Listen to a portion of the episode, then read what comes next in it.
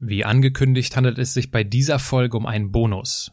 In Folge 88, der letzten Folge, habe ich mit Sebastian Probst-Padigol über sein Leben gesprochen. Die heutige Folge knüpft nahtlos daran an. Es wird aber etwas fachlicher. Wir sprechen darüber, welche Voraussetzungen für einen Kulturwandel in Unternehmen erfüllt sein müssen, welches Management-Tool sich am stärksten auf eine solche Veränderung auswirkt, ob Fließbandmitarbeiter gerne zur Arbeit gehen können und welche drei Dinge du tun kannst, um dich mehr auf Montag zu freuen. Und auf meinem YouTube-Kanal kannst du dir die Andersmacher jetzt immer häufiger auch ansehen. Zum Beispiel auch die heutige Folge. Also, viel Spaß beim Zuhören oder Zusehen. Menschen und Marken, die in keine Schublade passen. Inspiration für Leben und Karriere. Das ist der Andersmacher Podcast mit Wirtschaftswissenschaftler, Model und Berater Dr. Aaron Brückner.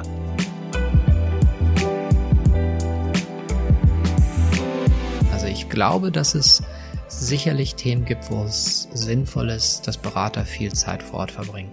Beim Thema Kulturwandel halte ich es für sehr sinnvoll, dass Berater möglichst wenig Zeit vor Ort verbringen. Und da muss man auch als Führungskraft an den Punkt kommen zu verstehen, okay, meine Rolle als Führungskraft ist nicht die des Therapeuten das ist dann wieder so wie ein Namen tanzen. Das ist alles ein bisschen, wir wollen uns alle lieb haben. Aber ja, was hilft uns, wenn wir uns alle lieb haben, aber wir machen keine Kohle mehr?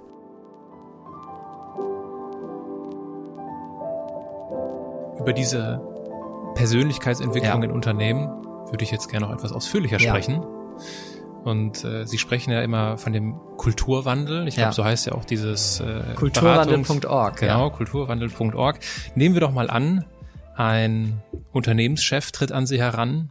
Ja. Und er möchte jetzt seine Mitarbeiter begeistern. Er möchte Sinn bieten und den Unternehmenserfolg steigern mit Blick auf den Untertitel des Buches Führen mit Hirn von Ihnen. Ja, das, ist, das hat der Verlag dort reingeschrieben. Ja, das, äh, die Verlage haben da manchmal so ihre eigenen ja. Wörter. Äh, und wohl wissen, dass es, da gibt es kein Patentrezept, ja. das ist mir vollkommen bewusst. Wie gehen Sie vor, wenn Sie wenn Sie so angesprochen werden? Was sind die Fragen, die Sie zu Beginn einer solchen oder im, im, zu Beginn dieser Kennenlernphase ja. mit Unternehmen stellen? Ich krieg, also ich krieg relativ schnell ein Gefühl, wie die Menschen ticken. Mhm. Um, und was wichtig ist zu Beginn, also nicht zu mindestens zu Beginn, aber auch während der Phase, in der ein Unternehmen sich mit sich selbst auseinandersetzt, ist die Frage, wie sehr sind die Führungskräfte, gerade der oberste Führungskreis, bereit, sich mit sich selbst auseinanderzusetzen. Und wenn ich merke, dass da Chefs sind, die sagen, ja, wir brauchen hier einen Wandel und und bei meinen Mitarbeitern musste das und das und das geschehen, hm, dann merke ich relativ schnell sind, haben die wirklich kapiert, worum es geht ich nenne mal das, das krasseste Negativbeispiel, was ich jemals erlebt habe. Das war ein Geschäftsführer eines mittelständischen Nahrungs, also war ein Familienunternehmen. Äh, er kam vorher von einem großen Nahrungsmittelkonzern und war da als Geschäftsführer eingestellt. Und er stand dann mehr oder minder das erste Mal, als ich mit seinen 50 Führungskräften arbeitete, vor denen und sagte, so, jetzt hören Sie dem Pops Partigul genau zu. Das ist unsere letzte Chance. ich dachte, alter Schäde, das ist dein Intro. Und das war im, im, im Verlauf ging es dann so weiter, dass wir uns zu einem mehrtägigen Workshop getroffen haben, ich mit seinen Führungskräften und er kam mittags dazu. Mhm. Und ist am nächsten Tag mittags wieder abgehauen, weil er so viele andere Sachen zu tun hatte. Und dann bin ich zum Personalchef und habe dem angeboten und gesagt, was halten Sie davon, wenn wir den Prozess einfach beenden, weil ich glaube nicht, dass es hier funktioniert ähm, aus zwei Gründen. Erstens, ähm, ich glaube nicht, dass Ihr Geschäftsführer hier wirklich kapiert, worum es geht. Und zweitens, ähm, so wie er mich hier eingeführt hat, erleben mich doch Ihre Führungskräfte als einen verlängerten Arm von ihm. Und die mhm. vertrauen mir dann nur zum Teil. Und das war das, ähm, das war ein Riesenauftrag. Das war irgendwie ein 80.000 Euro Auftrag. Ähm, aber ich habe gemerkt, funktioniert nicht. Und wir haben das dann auch beendet, relativ schnell. Ähm, also was es braucht, ist eine Führungsmannschaft und ich, ich, ich, ich nenne mal ein Positivbeispiel. Also mein Lieblingsbeispiel ist die Otto-Gruppe aus Hamburg, wo die ähm, als sie festgestellt haben, also die haben ja 2014, 2015 in diesem ähm, ersten Jahr der gesamten Unternehmensgeschichte, in dem sie rote Zahlen geschrieben haben, haben die schnell, schnell rausgefunden, ähm, wo das Problem ist, ja, ne? nämlich mhm. die Art und Weise der Zusammenarbeit. Und Tobi Krüger, der heutige Kulturwandelverantwortliche bei der Otto-Gruppe, hat damals, äh, der, der war damals noch Stratege, hat damals der Geschäftsleitung vorgeschlagen, sich mit Kulturwandel zu beschäftigen. Und äh, dann haben die etwas gemacht, das ist bilderbuchmäßig. Ne? Dann haben die, die, die Führungskräfte, also der Vorstand, diese fünf, sechs Personen damals, sich erstmal einige Monate lang sich nur mit sich selbst beschäftigt. Jeder von denen hat sich 50 Menschen aus der Mannschaft gesucht und hat sich von denen Feedback geholt und hat gesagt, was sehen wir hier noch nicht, woran müssen wir arbeiten? Nur bevor die überhaupt begonnen haben, irgendwie das Thema Kulturwandel groß zu machen, haben die ihre Hausaufgaben gemacht. Und einem Alexander Birken, der, der CEO von Ottos hat mir erzählt, er sagt, ein, ein bis drei Tage verbringen die heute noch äh, pro Monat damit, sich mit sich selbst auseinanderzusetzen. Und das, äh, das ist das allererste. Das Wichtigste ist, dass die oberste Führungsmannschaft anfängt, die Leichen aus dem Keller zu räumen, dass die unausgesprochenen Dinge ausgesprochen werden, dass die erstmal anfangen, ihre Beziehung miteinander zu klären. Denn wenn die ihre Beziehung nicht klären, haben sie Stellvertreterkriege darunter. Dann kann man zwar sagen, wir mhm. machen hier Kulturwandel, aber dann werden die Mitarbeiter von Vorstand A sich mit den Mitarbeitern von Vorstand B die ganze Zeit irgendwie kabbeln. Und ähm, also das ist Schritt Nummer eins, ähm, was es braucht. Die obersten Führungskräfte müssen an sich arbeiten wollen und das auch tun. Ähm, das Zweite, was wichtig ist, ähm, ist das Mitgestalten lassen dieser, dieser Veränderung durch Menschen aus der Mannschaft. Also ein Vorstand oder eine Geschäftsführung sollte den Kulturwandel legitimieren, aber sie sollten ihn nicht vorantreiben. Weil dann ist es wieder eine, eine Häuptlingsveranstaltung. Mhm. Idealerweise wird ein Kulturwandel von Protagonisten aus der Organisation vorangetrieben, die davon auch betroffen sind. Also, dass man aus jedem Bereich jemanden hat, der da mitwirkt. Also, mal, idealerweise hat man jemanden aus dem Kommunikationsbereich, jemanden aus dem HR-Bereich, jemanden aus dem Marketing, jemanden aus dem Sales. Menschen, die ihre Organisation repräsentieren ähm, und die ein anderes Gespür dafür haben, wo tut's hier eigentlich weh. Weil die ganz oben kriegen noch meistens nur gefilterte ähm, Informationen. Das heißt, was ich oftmals, also natürlich frage ich dann die Geschäftsführer, okay, haben Sie eine, eine aktuelle Mitarbeiterumfrage? Wissen Sie, was da so rausgekommen ist? Ähm, woran machen Sie fest, dass es nicht so ist, wie mhm. es sein könnte? Woran würden Sie festmachen, dass es wieder so ist?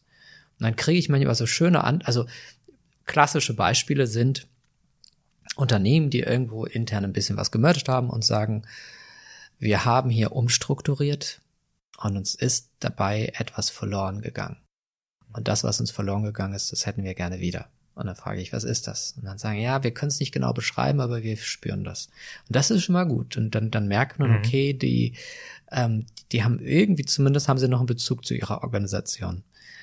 Das sind so erste Gespräche, die stattfinden. Und, ähm, und das, das allererste, was ähm, ich dann gerne mache, ist, dass ich sage, okay, dann lassen Sie mal Folgendes machen. Wenn es kleine Unternehmen sind mit ein paar hundert Mitarbeitern oder bis zu tausend Mitarbeitern, sage ich, dann lassen uns mal alle in einen Raum holen. Ich halte mal einen Vortrag zum Thema Kulturwandel und danach lassen wir den Menschen miteinander arbeiten. Ähm, und am Ende des Halbtages oder am Ende des Tages werden Ihre Menschen Ihnen sagen können, ähm, woran diese Organisation arbeiten müsste, damit es wieder anders wird, damit es besser wird als zuvor. Das heißt ja nicht immer, dass es schlecht ist. Ähm, aber selbst wenn es gut ist, gibt es ja immer noch ein besser. Mhm. Ähm, so lasse ich das Ganze dann gerne mal beginnen. Wie sieht es dann konkret aus? Sind das dann Workshop-Reihen oder sind das richtige Beratungsprojekte, wo Sie vor Ort sind viel? Oder? Ja, ähm, ich, ich halte ja viel davon, minimalinvasiv zu arbeiten. Also ich glaube, dass es sicherlich Themen gibt, wo es sinnvoll ist, dass Berater viel Zeit vor Ort verbringen. Beim Thema Kulturwandel halte ich es für sehr sinnvoll, dass Berater möglichst wenig Zeit vor Ort verbringen. Ähm, das heißt, ähm, an bestimmten Stellen Impulse geben, der Organisation helfen, dass sie den Prozess einmal sauber aufsetzen, dass sie die richtigen Protagonisten finden, ähm, dass dann so eine Art eines Kulturwandelteams entsteht. Und dieses Kulturwandelteam dann, dann, dann wirklich minimal invasiv zu begleiten. Das heißt, den einen mal zu helfen, dass sie ähm, dass sie herausfinden, was ist unsere Aufgabe, wie arbeiten wir mit der Geschäftsführung zusammen, was sind so, also dafür zu, hier ist ein Idealszenario. Geschäftsführung sagt, ja, wir wollen das. Ganz viele Menschen sind in einem Raum, ich gebe eine Keynote, danach arbeiten alle im großen Workshop daran, was haben wir gehört, was müsste sich bei uns verändern, äh, was wäre dadurch anders, das Ganze zusammentragen, priorisieren, zum Schluss kriegt die Geschäftsführung in die Hand gedrückt. Nächster Schritt, Geschäftsführung sagt, super, wir finden das klasse, lasst uns daran arbeiten, wer hat Bock. Ähm, dann findet sich ein Team äh, von maximal zehn Personen, Kulturwandelteam oder wie auch immer man das mag. Und mit diesen Menschen arbeite ich dann mhm. zwei Tage ähm, dass die wissen, wo wollen wir eigentlich hin, woran messen wir Erfolg, äh, also woran merken wir, dass das, was wir erreichen wollen, erfolgreich ist, ähm, was kriegen wir an Freiheiten durch die Geschäftsführung, wie wie kommunizieren wir mit der Geschäftsführung? Und, und diese Menschen fangen dann an, tatsächlich Projekte zu entwickeln. Und in der Mannschaft Menschen zu suchen, mit denen sie dann Projekte umsetzen. Und was das für Projekte sind, das hängt davon ab, was die Organisation braucht. Die Erfahrung zeigt, ein Projekt hat immer mit Kommunikation zu tun. Mhm. Ähm, und die anderen Projekte sind dann wirklich sehr abhängig äh, davon. Manchmal hat es mit, dass sie sagen, Innovation. Manchmal beschäftigen sie sich mit Prozessen und Strukturen, mit was auch immer. So, und, und, und meine Arbeit ist dann, oder die Menschen, ich habe ja eine Beratergruppe Unternehmenswandel, heißt die, das ist so ein, ich nenne das immer die X-Mens. Wir sind so eine Gruppe von Menschen, die sehr unterschiedlich sind. Ich, wir haben eine Profilerin dabei. Äh, wir haben einen, äh, wir haben zwei klassische Ex-McKinsey-Berater dabei. Ähm, wir, wir haben jemand, der Flugzeugingenieure oder ein Flugzeugingenieur. Wir haben jemand, der bei der Gesellschaft für internationale Zusammenarbeit mit Regierungen gearbeitet hat weltweit. Und ähm, manche von uns also manchmal hat man Unternehmen, die sagen, oh, wir wollen ja aber, die wollen einfach viel Geld ausgeben. Die sagen, ja, also ich kann problemlos mit 500 Menschen alleine in einem Raum sitzen und mit denen arbeiten. Es gibt dann aber manchmal Eigentümer, die fühlen sich besser, wenn wir da mit zehn Leuten aufschlagen und mhm. dann einfach zehnmal mehr Geld zahlen wollen. Pff, kein Problem, machen wir auch. Natürlich kann man ein bisschen mehr effektiv und schneller mhm. auf den Punkt. Beides funktioniert. Ähm, so, und die Erfahrung ist, ähm, das Minimalinvasiv ist minimalinvasiv, manchmal ein bisschen beratend mit der Geschäftsführung zu arbeiten und denen zu helfen, ähm, zu verstehen, wie dieser Prozess laufen könnte. Das hilft denen, um zu wissen, wann lassen wir los, wann müssen wir mhm. uns keine Sorgen machen. Dann dieses Kulturwandelteam dabei zu begleiten, dass sie äh, ihre Position, ähm, ihre Rolle, ihre ihren Purpose finden und dann legen die los. Und dann erlebe ich Organisationen, bei denen meldet sich so ein Kulturwandelteam nach sechs Monaten mal wieder, weil die haben ganz viel schon geschafft und brauchen jetzt noch mal einen Tag mit mir. Was es aber braucht, ähm, ist etwas, was ich sehr wichtig finde, um, um den Wandel schnell spürbar zu machen. Ich nenne das die Kulturwandel-Tools.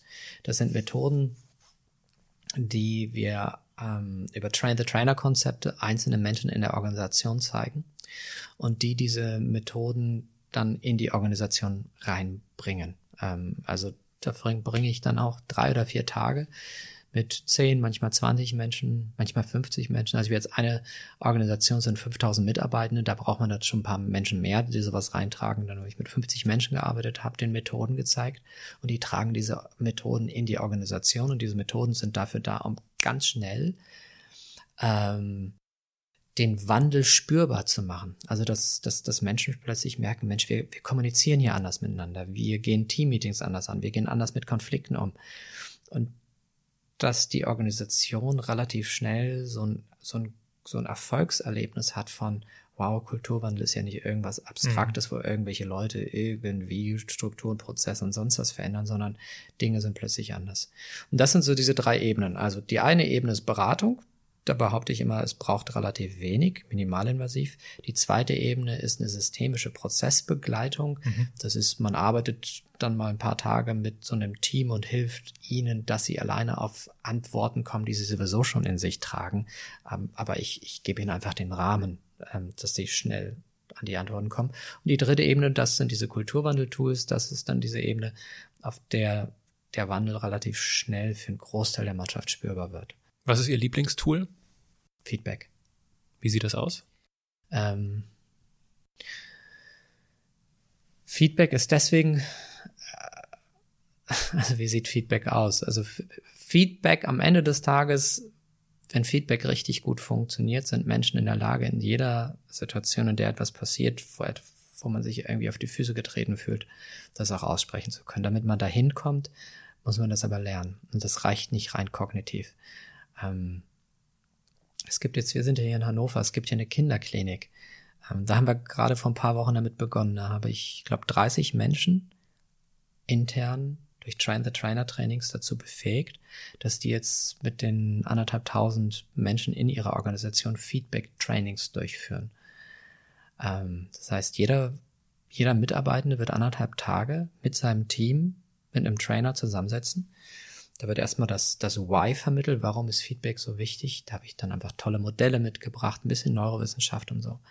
Ähm, zweitens, die erlernen, wie gibt man Feedback, also wie nehme ich Feedback, wie gebe ich Feedback. Äh, und dann erleben die ganz viel Feedback. Also in diesen Trainings beginnen die schon durch ganz, ganz viele verschiedene Prozesse ähm, ähm, unausgesprochenes mal auszusprechen. Mhm. Und durch diese Erfahrung von, boah, hier verändern sich ja Beziehungen schon, gehen die nach anderthalb Tagen da raus mit einem ganz anderen Gefühl äh, und der Erfahrung, Mensch, das macht ja wirklich einen Unterschied. Und dann haben, hat jeder von denen so eine Karte in der Hand, wenn er weiß, ich will mal wieder Feedback geben. Ich weiß ja, der Rest der Organisation hat das inzwischen auch gelernt. Weiß ich, was ist der erste Schritt, was ist der zweite Schritt, was ist der dritte Schritt und als Feedbacknehmer weiß ich auch, wie ich Feedback anzunehmen habe. Ähm, und das ist für mich mit eins der stärksten Tools. Ich sage immer, Organisationen, die nichts anderes wenn, wenn man als Organisation zu wenig Zeit, zu wenig Ressourcen, zu wenig Budget, was auch immer hat, sagt, wir können nur eine Sache machen, sage ich dann. Bitte arbeiten Sie am Thema Feedback. Das ist eines der stärksten Tools, um Beziehungsqualitäten zu verbessern. Das ist eines der stärksten Tools, um Verbundenheit zu, zu stärken. Und Verbundenheit ist eines der, der neurobiologischen Grundbedürfnisse, die wir in uns tragen. Ich glaube, in meinem zweiten Buch in Digitalisieren mit Hirn habe ich das auch mal ähm, aufgeschrieben. Es gibt ein Unternehmen, die haben das richtig gemessen also auch so gemessen, dass ich jetzt darüber sprechen darf. RWE Supply and Trading, mit denen ich seit vielen Jahren schon zusammenarbeite, da sagte die, die Personalentwicklerin irgendwann, okay, Sebastian, verstanden, du redest so viel über Feedback, jetzt, wir messen das mal. Und dann haben die mehr oder minder die, die alle Führungstrainings für ein Jahr lang gestoppt, haben einem Teil der Mannschaft Feedback-Trainings ähm, verpasst, am anderen Teil der Mannschaft nicht. Und dann haben wir danach im nächsten Employee Opinion Survey, äh, also in der Mitarbeiterumfrage, signifikante Unterschiede gesehen zwischen, das sind die Mitarbeitenden, die haben Feedback erlebt und das sind die, die haben es nicht erlebt. Man konnte, man konnte sehen, dass die Zufriedenheit der Menschen, die begonnen haben, in einer, einer Feedback-Kultur zu leben, ähm, st deutlich stärker war als, als die der anderen. Was ist denn beim Thema Feedback ein besonders weit verbreiteter schlechter Ratschlag? Sandwich-Feedback. Total bescheuert. Sagen Sie was Nettes, dann die Kritik, sagen Sie dann wieder was Nettes. Das wurde viele Jahre mal so gelehrt, halte ich für mhm. total bescheuert. Weil? Weil ähm, man sich immer was aus der Nase ziehen muss. Mhm. Ich mir jetzt gar nicht weiß, was will der mir jetzt eigentlich sagen. Ne? Also wenn der Aaron jetzt zu mir kommt und mir was sagt, er sagt, hey Sebastian, das fand ich total toll. Übrigens, da könntest du noch was besser und das finde ich noch toll, denke ich mir, okay. Und worum ging es ihm jetzt eigentlich? Mhm. Wollte er jetzt seine Kritik platzieren?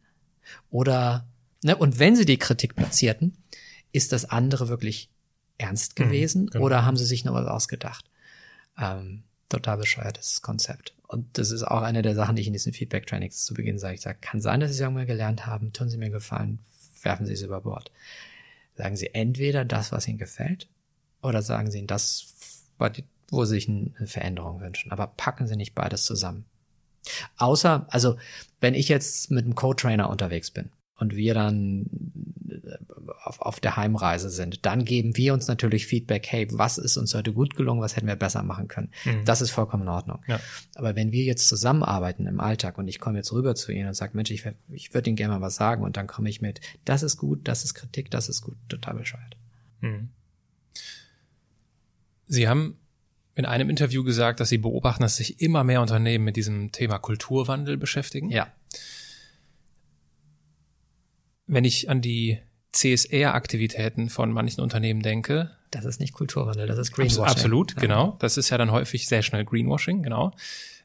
Inwiefern haben Sie denn das Gefühl, dass äh, bei den Unternehmen, die jetzt sagen, ja, wir müssen mal hier Kulturwandel machen, sowas wie Culture Washing dabei ist? es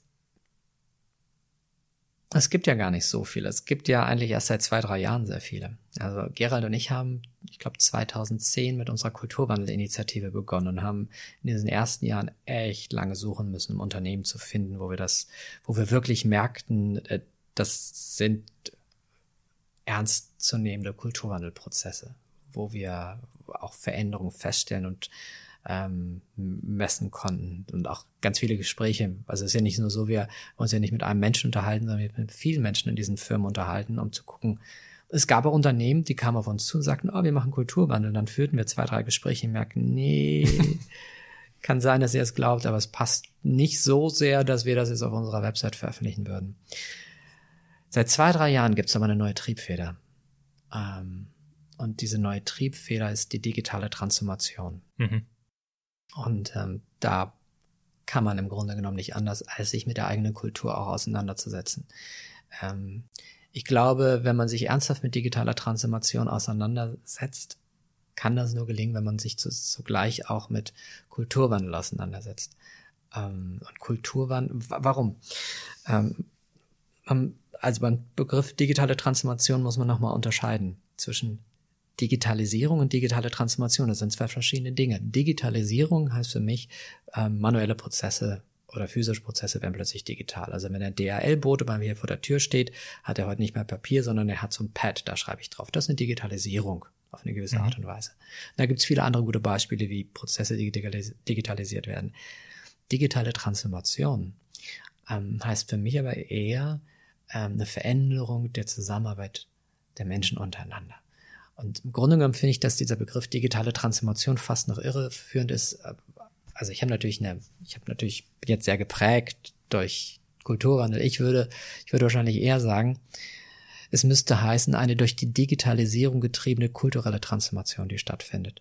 Mhm. Und die kulturelle Transformation, die stattfindet, ist, Menschen müssen anders miteinander zusammenarbeiten. Dazu gehört beispielsweise, dass die klassischen Hierarchien sich verändern dass Menschen sich auf Augenhöhe begegnen. Alexander Birken von Otto hat mal gesagt, wir stellen die Hierarchiepyramide mhm. auf den Kopf.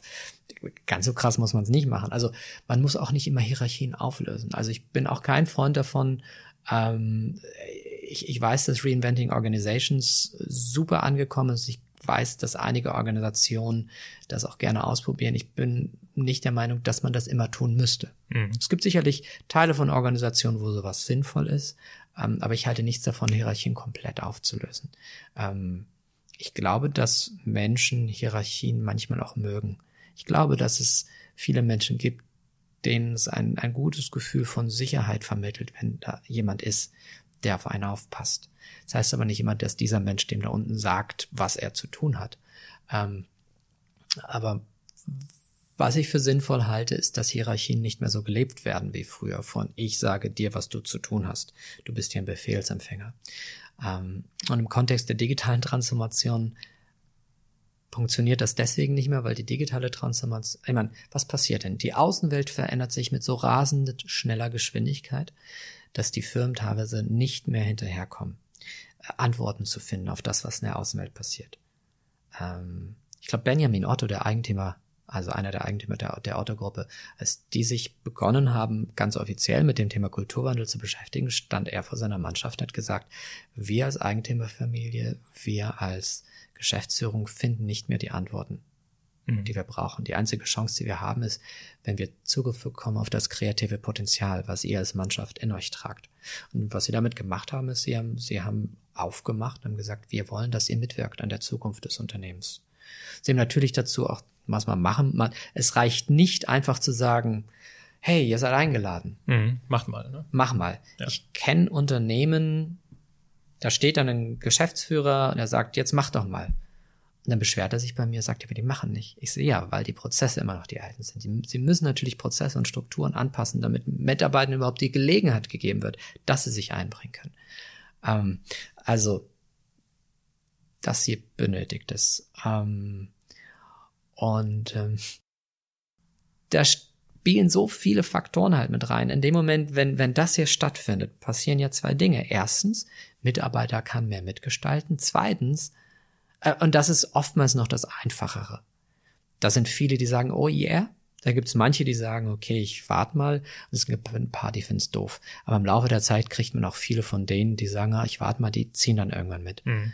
Ähm, Peter Fregelius von der Swisscom, ähm, mit dem ich früher mal zusammenarbeitet und dadurch, dass ich ihn noch kenne, hat er mir einen tiefen Einblick gewährt in den Kulturwandel bei der Swisscom. Also das waren glaube, so tief haben die noch nie jemanden reinschauen lassen. Statt in ganz viele von denen steht auch in dem neuen Buch oder ich veröffentliche das in irgendwelchen Artikeln, in dem er darüber spricht, ähm, dass er anfangs schon viele Menschen hatte, die ähm, also sie hatten das Problem bei der Swisscom, die mussten relativ schnell ein neues Produkt an den Markt bringen und konnten das mit den tradierten äh, Prozessen nicht hinbekommen. Und dann haben die begonnen, die Form der Zusammenarbeit zu verändern. Er sagte, kleiner Teil ist sofort mitgezogen, ein großer Teil hat gewartet. Die sind einfach so nach anderthalb, nach, nach einem Jahr, anderthalb Jahren sind die, sind die alle mit aufgesprungen. Und er sagt dann mal 10, 15 Prozent, die fanden es doof. Und diese Erfahrung hat man überall. Was sind denn da, was ist denn da so der Einwand? Der Einwand? Was ist, was ist die größte Angst? Außer jetzt vor der grundsätzlichen Veränderungsangst. Äh, Machtverlust. Mhm. Ähm,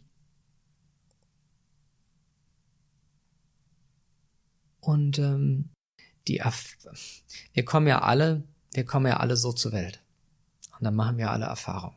Und manchmal machen wir, manche Menschen machen einfach so, so limitierende Erfahrungen, dass sie dann irgendwann so enden.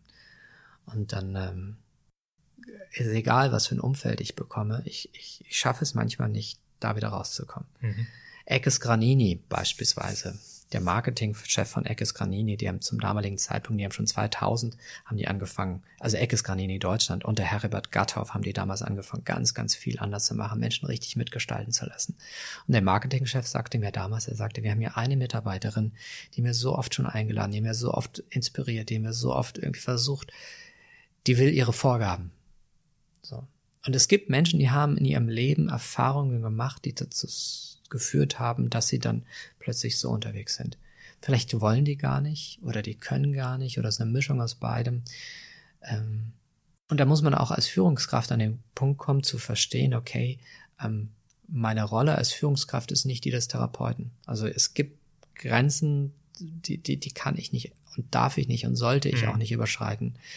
Ähm, und es gibt Menschen, die einfach durch solche Historien dann da so landen. Also das sind so aus meiner Erfahrung diese zwei limitierenden Faktoren. Das eine ist, ich, ich bin irgendwie, ich bin ganz happy, so wie es ist, und ich will gar nicht mehr.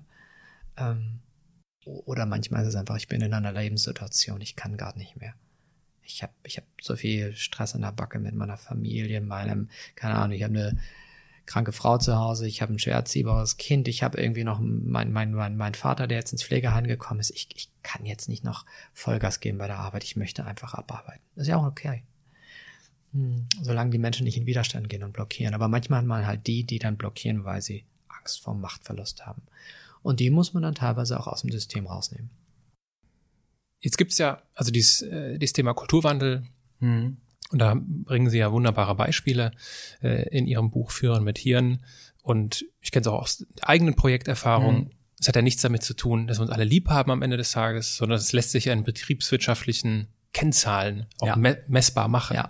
Und wie, wie sinnvoll erachten Sie es als, aus Beratersicht jetzt, ein, eine solche Aktivität, eine Projektaktivität, wie auch immer jetzt die Präsenzzeit aussieht, zu argumentieren über finanzielle Verbesserungen? Weil die, die Schwierigkeit ist es ja, dass es natürlich am Ende des Tages immer ums Geld geht. Ja. Aber damit diese Projekte erfolgreich werden, darf es in diesen Projekten nicht ums Geld gehen. Ja. Wie gehen Sie damit um? Naja, irgendwie kann es ja doch ums Geld gehen. Also die Frage ist, an welcher Stelle geht es dann ums Geld? Ähm, ich meine, die Otto-Gruppe hat das begonnen, weil, weil sie, weil sie, weil sie äh, tiefrote äh, Zahlen hatten. Ähm, die, die Frage immer ist, oder die, die Frage ist immer, was, was ist die Triebfeder? Es gibt manche Ausnahmen, ganz selten solche Leute wie ähm, Bodo Jansen beispielsweise, der ja einen Großteil seines Umsatzes dafür verwendet, seine Leute weiterzuentwickeln. Es ist, ist eine schöne Inspiration, aber den darf man nicht als Vorbild nehmen, weil die wenigsten äh, Eigentümer wären, glaube ich, bereit, so viel Geld da reinzustecken. Es gab auch so Menschen wie ähm, Herbert Gatthoff, der mhm. äh, Eckes Granini Deutschlandchef, der damals gesagt hat, so wie es früher immer lief, kann es nicht mehr laufen. Ähm, das muss anders sein. Aber am Ende des Tages sind die Triebfedern für alle mehr oder minder ähm, die gewesen, dass sie gesagt haben, wir, wir müssen wirtschaftlich ähm, auch anders dastehen. Bei Gatov war das dann so, dass die waren in einer Situation, ähm, ich erinnere mich noch, da hat er mir eine Geschichte erzählt, die mussten ihre Preise anheben. Die in Südamerika sind die Orangenlieferanten einfach mal den Preisen hochgegangen. Eckes Granini Deutschland musste die Preise hier für den Handel anpassen und eine Handelskette hat die aussortiert. Nee, mhm. ausgelistet nennt man das, genau. Die fanden da nicht mal statt. So, und die Antwort darauf kam auch wieder durch so ein Kulturwandel ähnliches Projekt zustande, dass er gesagt hat, okay, die Antworten kommen aus der Mannschaft. Wisdom of the crowd. Er hat damals eine Strategie schon von Mitarbeitenden entwickeln lassen und gesagt, jetzt werden Mitarbeitende, die auch nicht unbedingt aus dem Verkauf kommen, finden eine Antwort auch auf, auf, auf diese Frage. Das heißt, am Ende des Tages, ähm, doch hat es immer wieder auch mit Geld zu tun. Ähm, und ähm, innerhalb solcher Projekte kann es auch sein, dass man sich ich meine, wie oft wird mit, also FISMA beispielsweise, wie oft die mit Design Thinking Prozessen an irgendetwas arbeiten. Worum geht's denn da? Am Ende des Tages geht's darum, neue Dienstleistungen oder neue Produkte an den Markt zu bringen, die langfristig das, das Überleben sichern.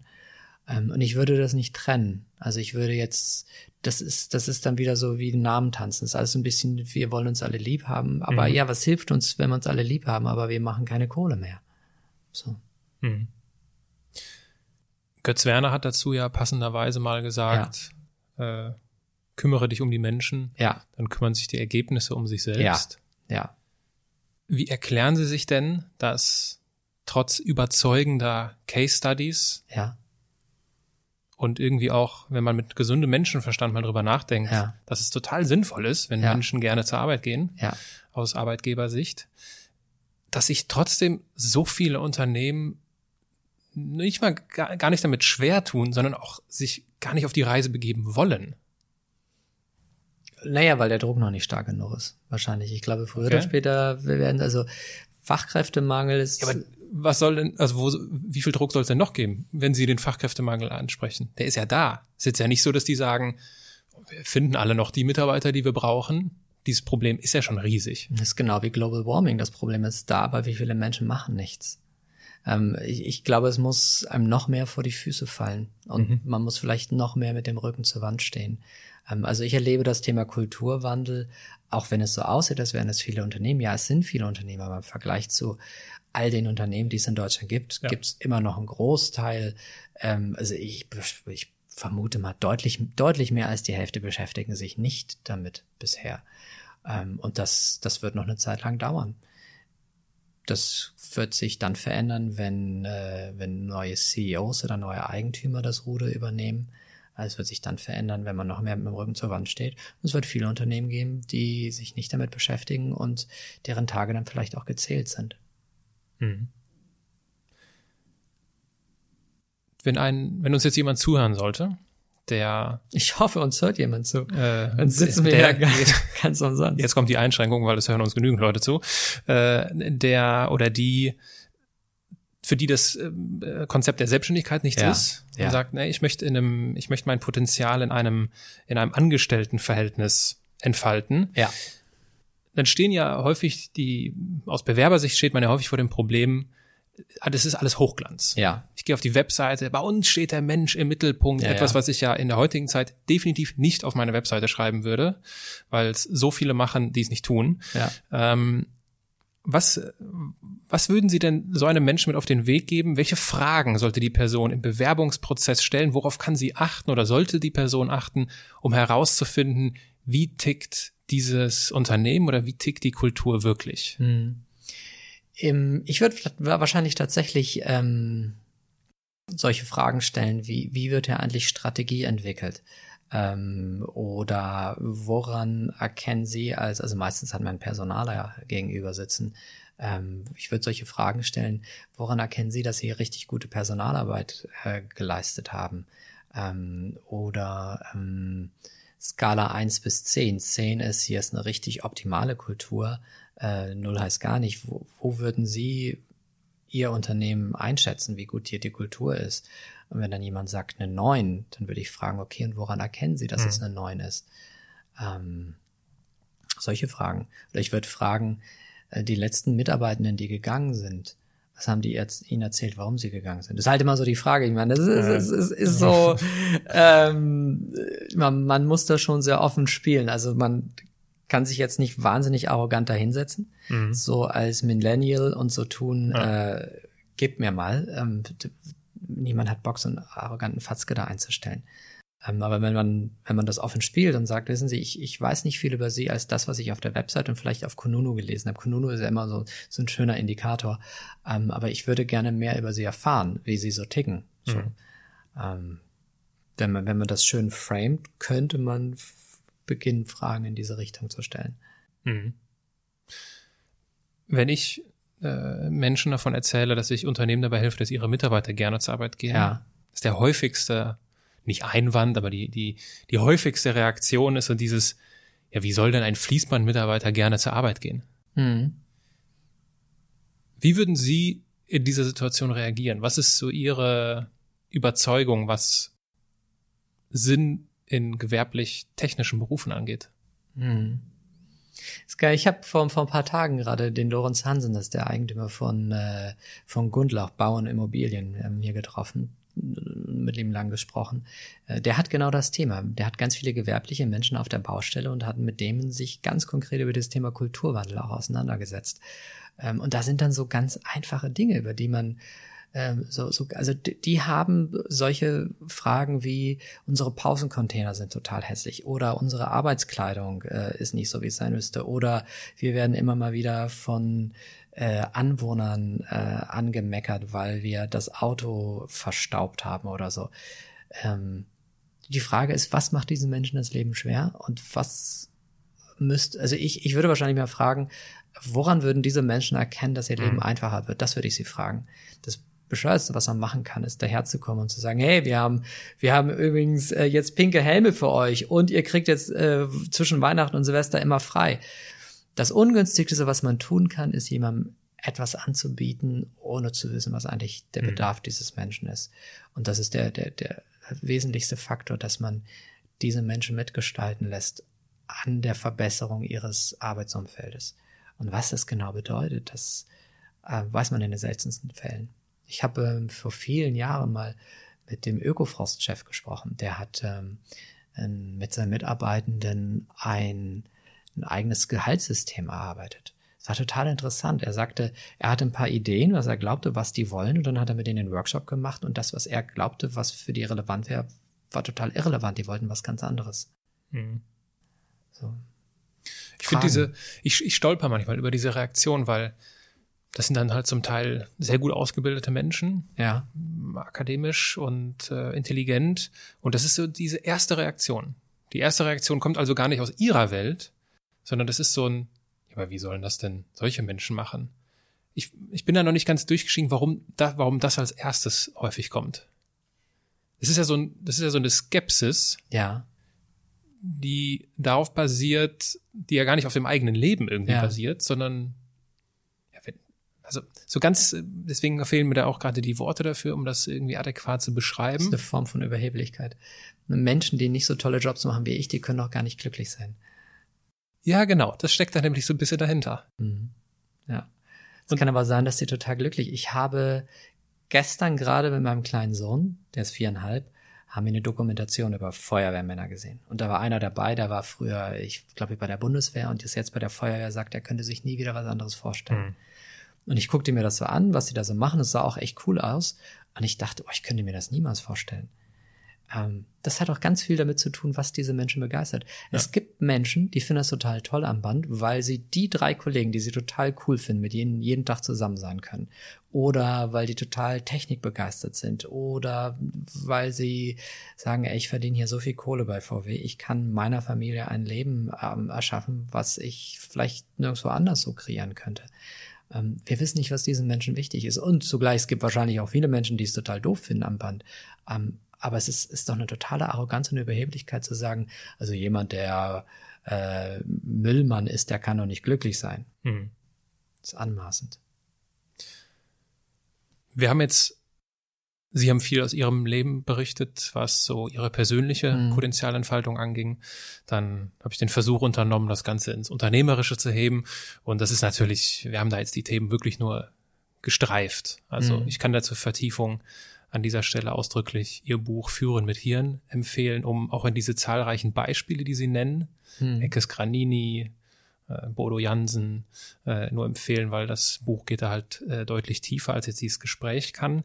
Dennoch, was können denn unsere Zuhörer in ihrem Leben und auch in ihrem Job tun, um sich in Zukunft, ja, mehr auf Montag als auf Freitag zu freuen? Es gibt so, es gibt ja so ein paar Grundfaktoren. Also es gibt neurobiologisches Grundbedürfnis von Verbundenheit. Ähm, worauf man achten könnte, ist sich ähm, zu fragen, okay, was trägt denn dazu bei, dass ich mich ähm, bei meiner Arbeit mit anderen Menschen verbundener fühle? Äh, oftmals ist man ja so fokussiert äh, und macht so sein Ding und lässt dann andere Dinge, die ganz wesentlich sind, einfach irgendwie runterfallen. Ähm, ich erlebe das ja selbst. Ich, ich liebe ja meine Arbeit und manchmal bin ich so vertieft, dass ich tagelang kaum Kontakt zu anderen Menschen aufnehme, wobei es eigentlich ein Bedürfnis ist, was ich tief in mir trage, ein Verbundenheitsgefühl. Ähm, zweitens ähm, haben wir das Gefühl von, von, von Entfaltung und Gestaltung in uns. Also ich würde mir immer wieder die Frage stellen, wo in meinem Job habe ich die Möglichkeit, Einfluss zu nehmen, damit ich nicht das Gefühl habe, ich bin ja ähm, Spielball, sondern ich bin so ein bisschen Spielmacher. Und wenn ich wenn ich merke, da ist nicht viel, was muss ich tun, damit mir das gewährt wird? Also sowas auch einzufordern. Und die dritte Frage, die ich mal ganz spannend finde, ist die, mit was für inneren Bildern bin ich hier eigentlich unterwegs? Also welche Bedeutung gebe ich dem, was ich da tue? Also Epiktet sagt ja schon, es sind nicht die Erfahrungen, sondern es sind die Bedeutungen, die wir den Erfahrungen geben. Und es hat ganz viel ähm, mit mit einem Mindset zu tun. Also fühle ich mich hier als das kleine arme Opfer, das das und das und das machen muss, ähm, oder ähm, gelingt es mir durch eine andere Fragestellung, dem, was ich hier gerade tue, ähm, eine günstigere Bedeutung zu geben. Wir haben zwölf Millionen Impulse pro Sekunde, die auf unser Gehirn einströmen. Von diesen zwölf Millionen Impulsen filtern wir ganz, ganz viele aus. Ähm, und wir können diese Filter dadurch verändern, indem wir unsere, also unsere Aufmerksamkeit verändern. Und wenn ich mich die ganze Zeit frage, warum habe ich so einen Chef? Oder mhm. warum muss ich hier sein? Oder ich ändere meine Frage und denke, mal angenommen, es gibt irgendwas, was, was mir gerade entgangen ist. Was ist das Coole daran, heute hier sein zu können? Oder was ist das Coole daran, so einen Chef zu haben? Und wir haben eine Tendenz, die ist ganz tief in uns verankert, uns darauf zu fokussieren, was scheiße ist um das in der Zukunft zu vermeiden. Ist ja auch der Grund, warum so viele Menschen in Deutschland diese schrottige Bildzeitung kaufen, weil man äh, da immer vor Gefahren gewarnt wird. Gefahren heißt, Amygdala springt an und entstehen Emotionen. Ähm, dummerweise ist das so, sonst würde wahrscheinlich eine andere Zeitung dominieren, die nur über Gutes berichtet. Aber wir sind einfach mal so kleine Adrenalin-Junkies, sich automatisch auf das fokussieren, was schlecht ist. Und es ist unser Gehirn ist nicht dafür konstruiert, uns glücklich zu machen, sondern es ist ein bewusster Prozess, den wir immer wieder, immer wieder, immer wieder aktiv ähm, gestalten müssen, uns auf das Gelungene fokussieren und nicht auf das, was nicht funktioniert. Und gegebenenfalls gelingt es uns ja mit diesem Gespräch einen kleinen, bescheidenen Teil dafür ja. beizutragen, dass äh, ja, Menschen diesen Impuls bekommen, ja. Nach diesem Glück zu suchen, ganz bewusst ja. und proaktiv, kommen wir so langsam aber sicher zum Abschluss ja. unseres sehr ausführlichen Gespräches. Und zum Abschluss gibt es immer eine ganz spontane Rubrik. Okay. Das sind die Halbsätze. Ich beginne einen Satz, Sie mhm. beenden ihn spontan. Mhm. Ob kurz oder lang, das ist Ihnen überlassen. Okay. Ganz in meinem Element bin ich, wenn? Wenn ich auf der Bühne stehe. Oder vor einer Gruppe von Menschen in meinem offenen Training. Ich bin ein Andersmacher, weil Oh, ähm. Ich besonders hohe Ansprüche habe an mich selbst und an das, was ich erschaffe. Wenn ich nur noch eine Woche zu leben hätte, würde ich jede Minute mit meinem kleinen Sohn verbringen. Was ich bis heute bereue, ist. Kaum etwas. Das ist ein gutes Zeichen. Ich bereue in keinem Fall, dieses Gespräch mit Ihnen geführt zu haben. Gibt es etwas, das Sie unseren Zuhörern noch abschließend mit auf den Weg geben möchten? Ich glaube, wir haben so viel erzählt. also da müsste das eine oder andere dabei gewesen sein. Herr Burt Padigol, ein ausdrückliches Dankeschön für Ihre Zeit, für die Gastfreundschaft in Ihren Räumlichkeiten. Und wir schauen mal, was hier so diese ganzen Videogeschichten ergeben haben. Sie haben zwischendurch hin und wieder mit den Händen geredet. Und das können die Zuhörer sich dann gegebenenfalls auf YouTube anschauen. Okay ansonsten, ja, ein Danke für das wertvolle Gespräch. Gerne.